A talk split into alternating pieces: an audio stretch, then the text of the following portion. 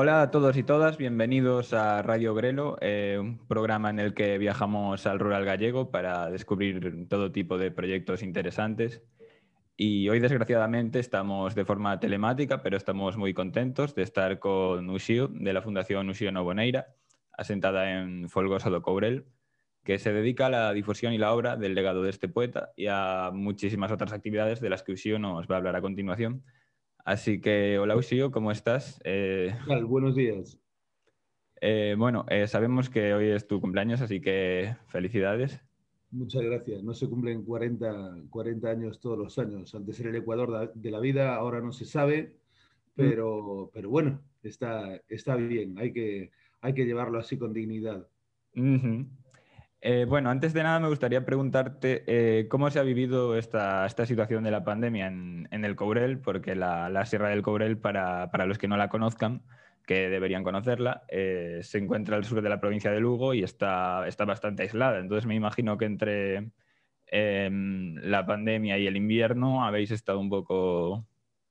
Sí, bueno, desde, desde que empezó la, la pandemia, pues hemos estado, hemos estado un poco aislados, aunque al principio, pues con todas las restricciones de la primera hora, ya vamos en la tercera, esperemos que no haya una cuarta, em, eh, se cerró todo y intentábamos, como no se sabía, como no se sabía mucho lo, que, lo que podía pasar, eh, nosotros decidimos, aunque nuestros trabajadores eh, siguieron trabajando dentro de la sede, porque nuestra, nuestra fundación, nuestra casa museo está en la aldea de Parada, pero es separado del resto, entonces tiene su acceso propio, podían mm. entrar en coche, no metimos a nadie en ERTE, siguieron trabajando, nosotros cuando, cuando no estamos de cara al público, cuando no, no están entrando nuestros queridos visitantes por la puerta, lo que hacemos es, es trabajar pues, en, el, en el desarrollo, en la catalogación de archivo, en la digitalización, en la redacción de nuevos proyectos para el futuro. ¿Sabes? Siempre que no se pueda ampliar, lo que hay que hacer es concentrar el trabajo. Entonces, eh, estuvimos trabajando. Es interesante que durante el verano pasado, quizás por, por, la, nueva, yo creo que el nuevo paradigma que va, que va a llegar del turismo de proximidad y, y, después también lo que dices tú, que el Cobrel es un, es un territorio aislado, eh, la, gente, en cuanto hubo las, las, posibilidades de moverse un poco, el Cobrel estuvo al 100% durante los tres meses de verano. Y siguió, estando, y siguió estando con muchos visitantes casi hasta el otoño. Bueno, pensar que también el, el, el Cobrel eh, es bonito en todas las estaciones, es una preciosidad de paisaje en todas las estaciones, pero nosotros tenemos mucho turismo otoñal, porque cuando es cuando en la época de lo que nosotros llamamos los magostos, en la época de, de la recogida de la castaña en otoño es cuando el Cobrel dicen que es, que es más majestuoso. Entonces también estuvimos bien y después, claro, ya, ya sabéis que ha habido unas borrascas grandísimas, no solo en Madrid, sino también en el Cobrel. Claro. Y, y, entonces el, el, clima de montaña pues, pues hace, hace a uno más duro. Ahora eh, mismo eh, volvemos a estar cerrados porque tenemos un protocolo que los museos tenemos que estar cerrados. Es interesante que tengamos que estar cerrados los museos y no las iglesias, cuando más o menos los, todos, todos damos alimento al espíritu. Pero ahora lo que estamos es otra vez eh, trabajando, preparando, preparando la reentrée de cuando se pueda seguir trabajando de cara al público y mientras, pues lo que, lo que yo siempre digo, una, una fundación eh, delegado cuando eh, dentro de su, de, su, de su, base de actividades de conservación y de promoción, eh, debe, debe de estar eh, siempre en activo. ¿no? Nosotros tenemos además la suerte de que nuestros trabajadores son como una navaja suiza cuando, no, cuando no están redactando un proyecto europeo o no están dando una, una clase por Zoom o no están recibiendo turistas, están picando leña o levantando algún muro que se ha caído. entonces, entonces seguimos trabajando a pleno rendimiento. Yo estaré, yo ahora mismo estoy en Coruña, pero eh, esta tarde salgo para allí a, a, trabajar. Es interesante también, que eso no lo sabe mucha gente, es que los museos eh, normalmente cuando cierran son los lunes o cierran por la semana. Nosotros trabajamos normalmente el fin de semana, mucho. Y entonces es lo que es lo, es lo que vamos a hacer. Hay que estar, hay que estar allí. Ahora el Cubrel estuvo mucho tiempo libre de COVID, desde casi, creo que hubo un caso en la, al principio de la primera ola y ahora ha habido dos más, pero bueno, es un territorio muy seguro para estar y donde la distancia social como en Suecia está garantizada. Claro, claro, claro. Ahí desde luego que por, por masificación no va a ser el problema. Quería preguntarte primero por, la Casa Museo. Como dices, el Courel, bueno, seguramente sea muy visitado. Ahora, como bien dices, con el COVID se llevará el, turismo de proximidad. ¿Qué puede esperar la gente de, la Casa Museo? ¿Qué puede esperar un turista? Bueno, es, muy interesante. Nosotros estamos, estamos muy orgullosos de cómo opera nuestra, nuestra Casa Museo en, en la gente que viene, tanto en la, tanto en el perfil de visitante que viene sabiendo a dónde viene como el que ni siquiera sabe a dónde viene. Entonces, nuestra casa museo sigue los, los, postulados de la nueva museología de Rivière. Entonces, no es, no, es, no es, la típica casa museo donde te vas a encontrar vitrinas, ni fotos, ni explicaciones, que también, pero lo, uno, uno de, los, de, los, de los caracteres más determinantes de ella es que cuando llegas entras en la casa de un poeta. Mi padre cuando, cuando se puso enfermo dejó dicho que si era posible eh, pusieran eh, su legado al servicio del pueblo, pero en su tierra, en, el en la montaña. Tenemos nosotros en, Galicia, que es una potencia literaria europea, tenemos muchos legados de escritores, de artistas, y, hay muchos que están nucleados en las ciudades. Y, y, en el Courel, que es la aldea Dicen que es la aldea más literaria de Galicia y del Estado español, pero dicen que también puede ser la de Europa, porque no solo en, mi aldea no solo, no solo vivió mi padre, vivió mi padre, vivió la poeta María Mariño, eh, la noyesa del Cogurel, que fue Letras Gallegas, en 2006 vivió el poeta Bitnik, el poeta oscuro, el poeta, el, el poeta del Café Gijón, quizás el más contracultural que hubo en España, eh, el único premiado por Kerouac, Burroughs y todos los Bignies de Estados Unidos en el 79, que llevó el premio de la poesía underground. Y entonces tenemos una gran responsabilidad porque cuidamos de los legados de esos poetas y, de los legados de, mucha gente también de esa generación, no solo poetas, pintores, pensadores, pedagogos. Tenemos, piensa que que cuando trabajamos en un legado tenemos que explicarlo contextualizado en una generación y en un territorio. ¿no? Entonces, ¿qué, se puede encontrar? Lo primero, una, una, casa de ganadera de tres siglos de arquitectura tradicional gallega,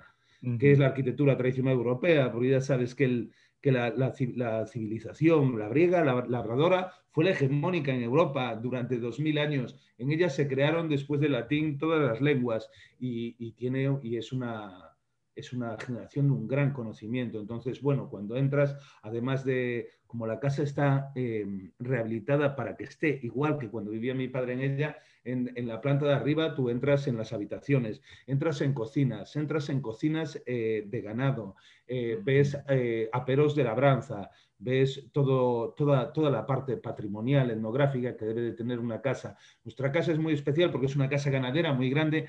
mi familia eh, eran criadores de bueyes y de caballos, entonces, entonces además de la casa del poeta, debajo tienes todas las, todas las cuadras rehabilitadas de caballos, de bueyes, de vacas que ahora albergan colecciones de pintura, exposiciones, una librería, mm. una cantina patrocinada por Alhambra, que es una cosa muy bonita, que la gente no ah, sabe que Alhambra es la única cerveza que hace mecenazgo solo cultural.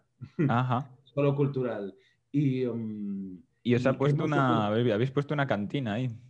Sí, sí, tenemos una cantina. Bueno, desde hace cinco años tenemos un festival que ha sido, que tiene, le tenemos muchísimo cariño. Además ha sido muy reconocido tanto a nivel gallego como estatal como europeo. El Festival, de Dos Eidos, que no es un festival, es un festival literario en origen, pero en verdad es un festival cultural donde durante tres días, al final de agosto, intentamos que eh, Ocourel pueda tener la programación cultural que, tiene Santiago de Compostela o cualquier ciudad europea. Entonces eh, se juntan más o menos un millar de personas durante todo el, durante todo el fin de semana y puedes, puedes eh, lo primero, lo central, nuestras estrellas del rock, como yo digo, eh, puedes, puedes escuchar y ver y hablar con los poetas más, más referenciados, tanto de la poesía gallega como europea, Em, pero además, para una de las cosas que hemos conseguido después de cinco años y que es una cosa que, nos, honra mucho, es que está considerada las, las, fiestas de mi aldea para toda, para toda nuestra población.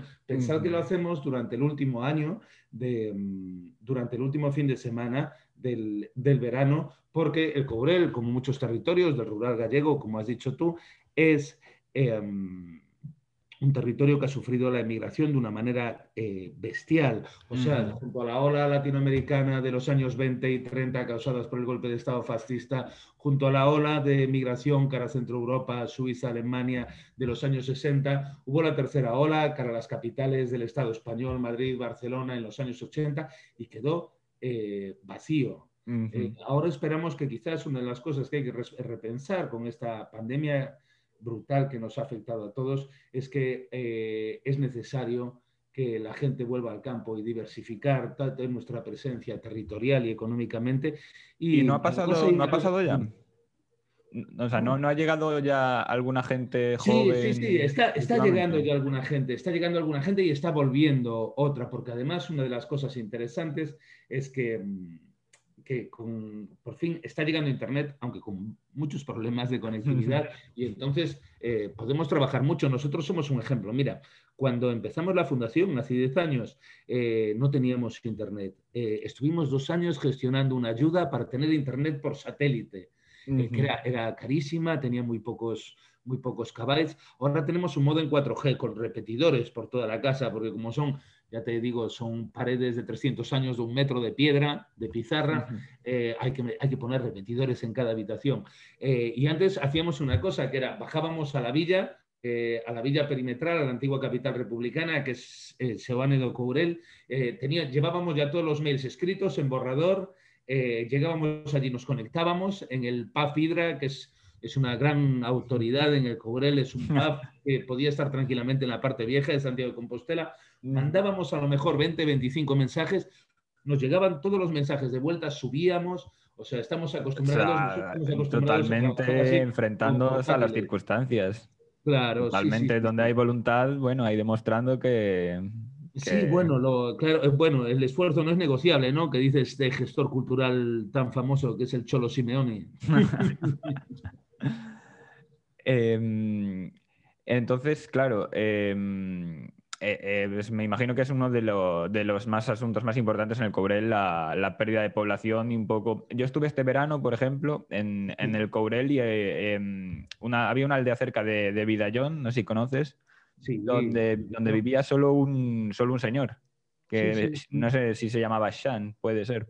Sean de Vilar, estuviste en la aldea de Vilar con, con Sean, que es un auténtico icono etnográfico, es, un, es de la quinta eh, del servicio militar de mi padre. Imagínate, mi padre tendría hoy 92 años.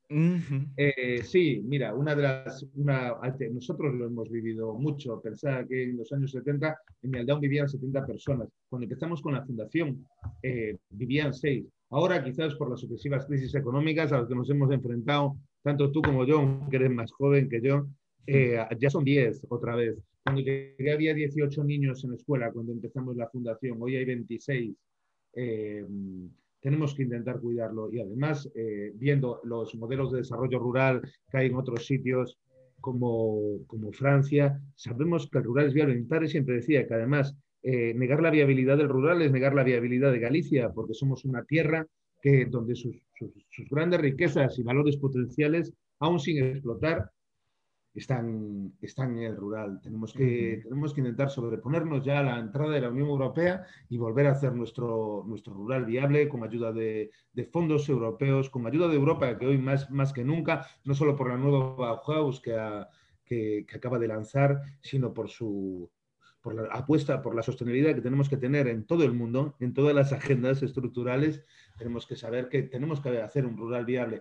Porque Eso me, gustaría preguntarte de, los proyectos europeos, porque, bueno, como, como he dicho, em, este programa de radio también es parte de un proyecto europeo. Entonces quería preguntarte, que, em, porque sé que, em, trabajáis con proyectos europeos y no sé si puedes contarnos alguno de estos proyectos, que, cómo habéis financiado, qué cosas habéis hecho. Sí, mira, hemos hecho de la necesidad virtud y de la potencialidad esfuerzo. Eh, te, explico. Nosotros eh, somos la primera fundación de legado literario que se hizo después de la crisis de Lehman Brothers en 2008, 2007-2008. Entonces, eh, nos, nos, encontramos con un gran reto. Teníamos una sede gigante después de 300 años de vida que mi padre la cuidaba muy bien, pero mi padre había fallecido en el año 99 y, y mi madre la siguió cuidando mucho pero teníamos que desarrollar este legado testamentario que había, que había dicho. después de la crisis de, después de, la crisis de, 2007, lo primero que hizo la agenda de los gobiernos que, que, eran hegemónicos de aquella era recortó todo el sector cultural.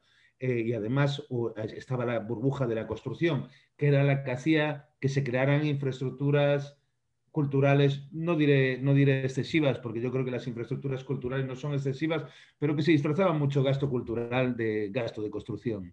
¿Entiendes? Entonces se recortó de golpe. Entonces nosotros nos encontramos con que eh, no, no, había oportunidades de financiación de infraestructuras y, y, también eh, se recortó de golpe el, lo que es el, mercado financiero público y privado del sector cultural a nivel estatal, no solo...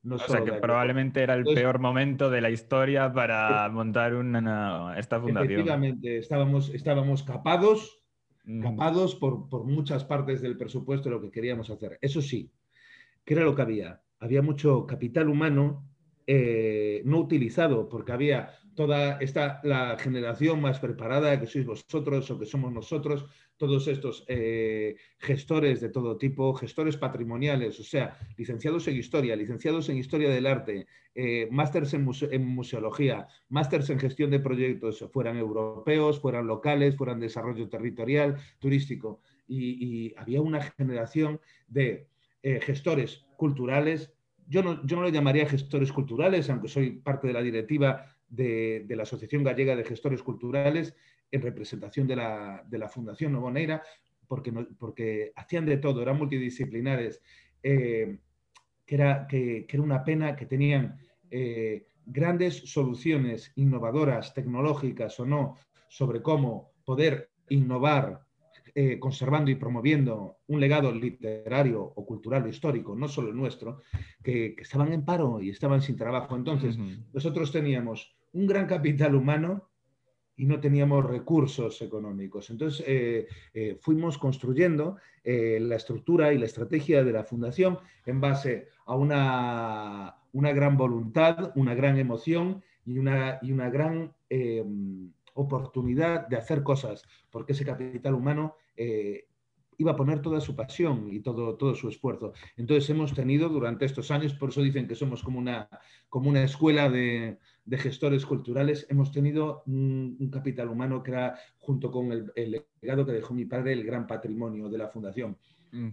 nuestros, nuestros técnicos culturales, no solo culturales, porque tenemos técnicos medioambientales también, y además un técnico de gestión cultural de la Fundación Oboneira, cuando no está redactando un proyecto europeo, te vuelvo a decir, está picando leña, está cuidando de un bosque, está, está, haciendo, está haciendo las tareas de mantenimiento de un surco de castaños para que para vender castañas. Lo mismo que hace Sean de Vilar en su aldea, ¿eh? que ya ves que estuviste, ya ves que ese hombre que vive solo en su aldea la intenta mantener la intenta mantener eh, todo lo posible, ¿no? Y se nota, se nota. Una de las cosas que yo siempre digo es que el Courel, como decía mi padre, no es un paisaje, es un paisaje humano. El Courel es un territorio fuertemente antropizado, que fue un territorio minero desde los romanos, que es un territorio donde el gran patrimonio natural que se ve, excepto la de Besa de Rogueira, que es salvaje, está hecho por sus habitantes. Son sus sotos de, castaños, que es un es un huerto de, castaños. Entonces estuvimos, estuvimos allí durante ese tiempo y al principio muy poco a poco, intentando hacer con proyectos muy pequeños, los, los, primeros cinco años fueron eh, difíciles. Esto viene a los proyectos europeos porque ya sabes que los proyectos europeos, aunque muchas veces la gente piensa que son como las ayudas como las ayudas que hay a corto plazo para poder refinanciar tu negocio, para poder desarrollar proyectos innovadores, los proyectos europeos tienen un ciclo muy largo, desde que los piensas hasta que los redactas, hasta que los puedes presentar, hasta que te los resuelven y después los puedes ejecutar si son exitosos. Entonces, nosotros sabíamos que como teníamos, mm, teníamos cerrados los mercados financieros autonómicos, locales, provinciales y estatales de infraestructura y de servicio, eh, lo único que podíamos hacer era redactar proyectos europeos. En eso, en eso yo también era el, responsable, porque yo, mi profesión desde que, desde que salí del máster de Unión Europea y Recursos Comunitarios de, la Universidad de Coruña, soy, soy consultor de fondos europeos. Aunque he de decir que quizás ahora somos finalistas de la Copa España Creativa, como habrás visto la semana pasada. Una de las cosas que yo me di cuenta cuando llegué a la consultoría de proyectos europeos es que nadie en Galicia eh, pedía, pedía, los fondos europeos de cultura, de juventud. ¿Sabes? Y entonces yo vi una gran oportunidad allí. Hoy en día el 60% de la financiación de la Fundación, de la, de la Fundación Oboneira, que son cinco ceros de, presupuesto, es europea. Somos una de las cosas también que, siempre decimos, porque nosotros tenemos este grupo de trabajo de, financiación, que es el que piensa cómo conseguir los activos para que los, gestores culturales y medioambientales puedan desarrollar sus proyectos. Eh, es, que, es que una financiación diversificada es lo que nos hace independientes y que, lo que nos permite hacer los proyectos que consideramos estratégicos, en los que creemos. Hay que siempre, una de las cosas que yo siempre digo, por ejemplo, cuando trabajé coordinando la la Concejalía de Juventud de la ciudad de Ourense es, tenemos eh, una gran batería de oportunidades para nuestros jóvenes en el sector eh, cultural y creativo, en las industrias culturales y creativas, estas que decían, o no, porque para mí cultura y creatividad es todo, es transversal a todos los sectores, ¿no? Ah. Es la innovación, somos la innovación no racional, la innovación no kantiana, nietzscheana, ¿no?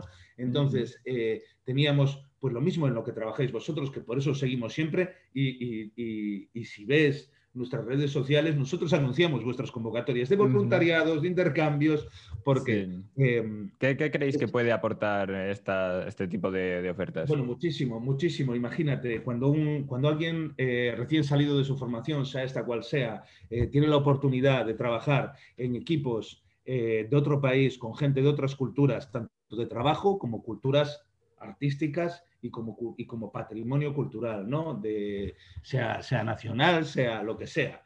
Em, eh, llegas, vuelves muchísimo más rico. Has visto todas las buenas prácticas. Una de las cosas que, que, la Unión Europea se dio cuenta después de la crisis del 2007 es que como no teníamos más dinero para construir cosas, teníamos que empezar a intercambiar lo que, lo que dice la mayoría de los proyectos europeos, buenas prácticas, conocimiento y experiencia. Y a lo mejor un problema que tenemos aquí en el Courel o en Fisterra o en Ames o en, o en Ourense, lo podemos solucionar con una solución que ya se está aplicando en Escocia, en, el sur de Francia, en la zona de Futuroscope, del tren que, alinea entre Malmo y Copenhague, que, están, que tienen, un, tienen una parada de tren a 10 minutos. Hay muchísimas, muchísimas cosas. Una, por ejemplo, nosotros, aunque está ahora atacado por una, por, una, por un concurso público. Uno de, nuestros, de, nuestros grandes, de nuestras grandes buenas prácticas es el nuestro transporte escolar, que es eh, lo que hace nuestro transporte escolar es que, es que la gente pueda acceder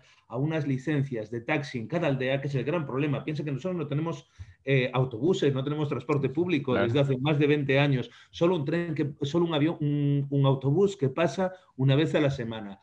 Entonces, eh, dándoles la posibilidad a los propios padres, otros vecinos de la aldea donde viven niños en el Cobrel, de, eh, con una licencia como la de Uber, con una licencia de taxi, eh, de poder cobrarle a, la Consellería de Educación por llevar a los niños directamente en vez de andar dando vueltas por el Cobrel,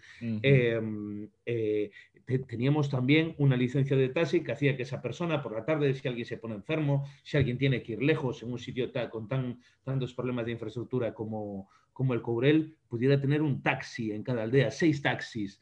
Entonces, eh, esa práctica nosotros se la contamos a un territorio de montaña de Transilvania. Por ejemplo, ahora mismo estamos trabajando con Transilvania, que, hasta que no, nosotros estamos así con el paradigma de Bram Stoker, pero Transilvania se parece bastante al Courel de los Ancares, ¿sabes? Y, y, claro, para nosotros es, ya te digo, es, estratégico, siempre lo, lo intentaremos hacer no solo fondos europeos, nosotros lo que intentamos es ser eficientes y aprovechar todas las oportunidades del mercado de recursos público y privado que están a disposición de una fundación como la nuestra, y no solo porque nosotros asesoramos a la gente que, quiere, que quiere intentar acceder a ellas y los acompañamos en nuestro territorio y a las entidades culturales de toda Galicia que, nos lo piden, sea una persona, sea alguna, alguna entidad con personalidad jurídica, sea pública, sea privada. Es lo que llevamos haciendo los últimos siete años. Pues me, parece perfecto, la verdad. Eh, mi, admiración desde aquí. Y creo que vamos a, ir cerrando. No sé si, se te queda algo en el tintero, si quieres decir algo más. nada, eh, que sigáis trabajando, que sigamos trabajando juntos como lo hacemos, aunque nunca nos viéramos las caras, intentando, intentando ofrecer, ayudar y acompañar a, la gente joven, a la gente que trabaja en la economía creativa, que es la única que va a haber en el futuro con los robots, en sus oportunidades de internacionalización, de, financiación para llevar sus proyectos adelante, para traer las mejores ideas, sean nuestras, si son nuestras, internacionalizarlas, si son de otras partes, traerlas, benchmarking, ¿no? Que dicen, que dicen para, para llevar nuestro país adelante, que es un reto, es un reto grandísimo y que después de una pandemia como esta, resiliencia, todos tenemos que, que trabajar, y más si es por el rural, y más si es por un paraíso como el que hemos nacido, que no se, no se decide dónde se nace. Vale. Totalmente. un abrazo y toda la, toda la fuerza posible. Eh, sí, no, bueno, yo para cerrar sí que quería decir eh, para nuestros oyentes que, que, podéis seguir la Fundación Usión Boneira en Twitter, en Instagram y en Facebook, publican acerca de sus actividades, también eh, contenido sobre el, sobre el Cobrel. Y, recomiendo mucho de verdad a todo el mundo que le eche un vistazo porque de verdad que hacen un contenido muy bueno. Ya le gustaría a muchas organizaciones más grandes hacer un contenido como ese. Así que, así que nada, eh, por mi parte eso es todo. También podéis seguir este programa en One Radio Erasmus en Instagram. Y nada, un saludo.